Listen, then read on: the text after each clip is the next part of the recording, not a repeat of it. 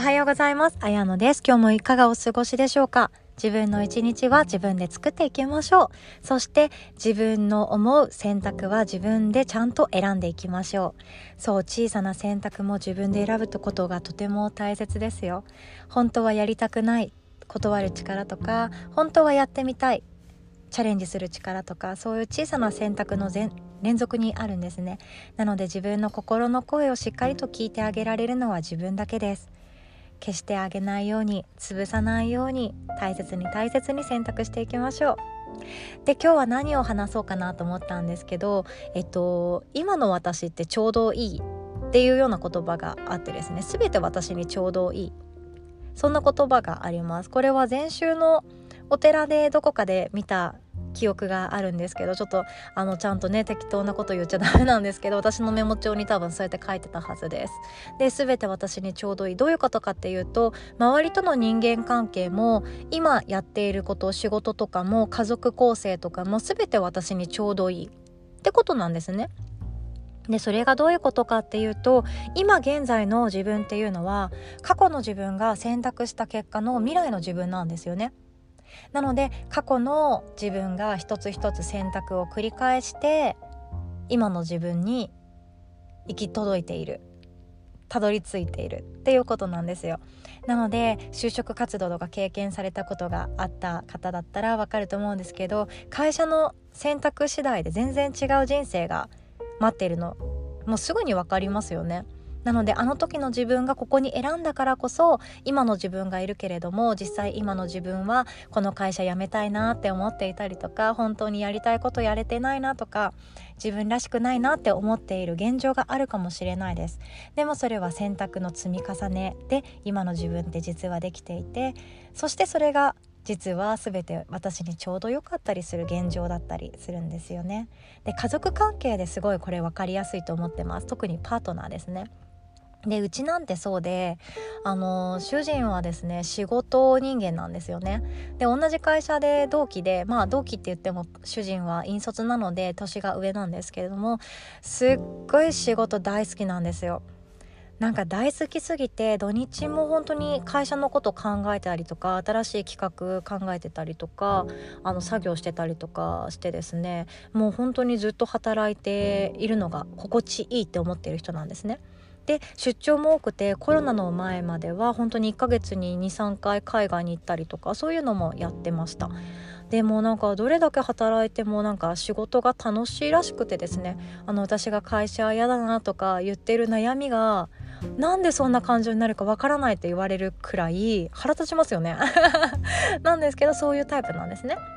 でも結婚するまではあのその主人がすごいかっこよく見えたんですよ。仕事ができていいなとか会社からちゃんと評価されてていいなとか仕事一生懸命であのポジティブに成長しようとしてる人素敵だなって思ってたんですけどまあ結婚して子供ができて仕事人間だとまあどういう感情を抱くか分かりますよね。そうご想像の通りなんでこの人は 育児を手伝わないんだとかなんでこの人は休みの日まで仕事してんだって思ってしまうわけなんですよ。だから結婚するまでに抱いていた感情と全然違う感情を抱いてしまっているんですけどまあそれは自分が選択した結果なんですよね。この人と結婚しようと思ったから結婚した今があります。でそれがどういう意味かっていうと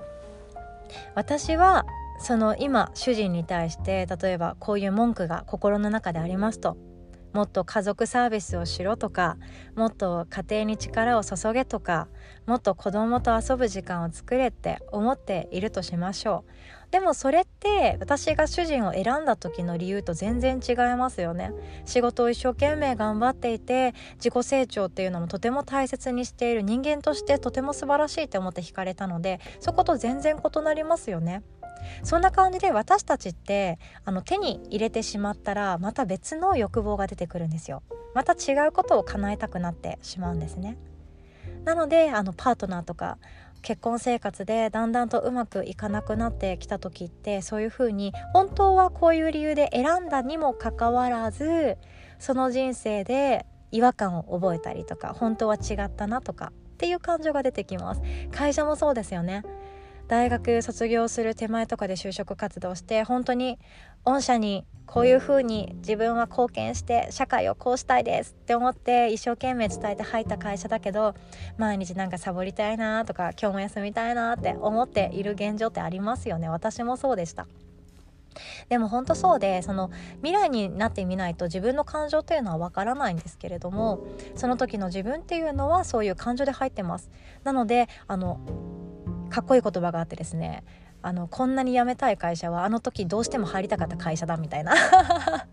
そんな言葉もあるのでもし会社辞めたいなって思ってたらその自分が入ろうとした時入社しようとした時の気も気持ちとか記憶とかあのエントリーシートに書いた死亡理由とか思い返してみてそこにあのあやっぱ違ったミスマッチだと思ったら転職もできるし独立もできますよね。でやっぱりそうだなって思ったら今の会社ってもしかしたら自分にちょうどいいかもしれないって思えるはずなんですよ。そうそういう感じでですねその選んだ時の自分の記憶を思い返していくとあもしかしてちょうどいいんじゃない？ふさわしいんじゃない？って思えたりするんですよね。であのパートナーの話に戻りますね。で例えば私だったらその逆に家族サービス多すぎて仕事を全然しなくってしかも私のことをめちゃくちゃ優しくってなんか家事も全部やっちゃうみたいなスーパーパパだったらちょっと私疲れるかもしれないと思っちゃうんですよね。あの私の家事まで取られてしまうと私の存在意義が今度わからなくなっちゃいそうだし 優しくされすぎるとちょっと気持ち悪いなおいって思ったりとか してしまうタイプなんですよ私は。なのでもしかしたら今の関係ってちょうどいいんだなって思います。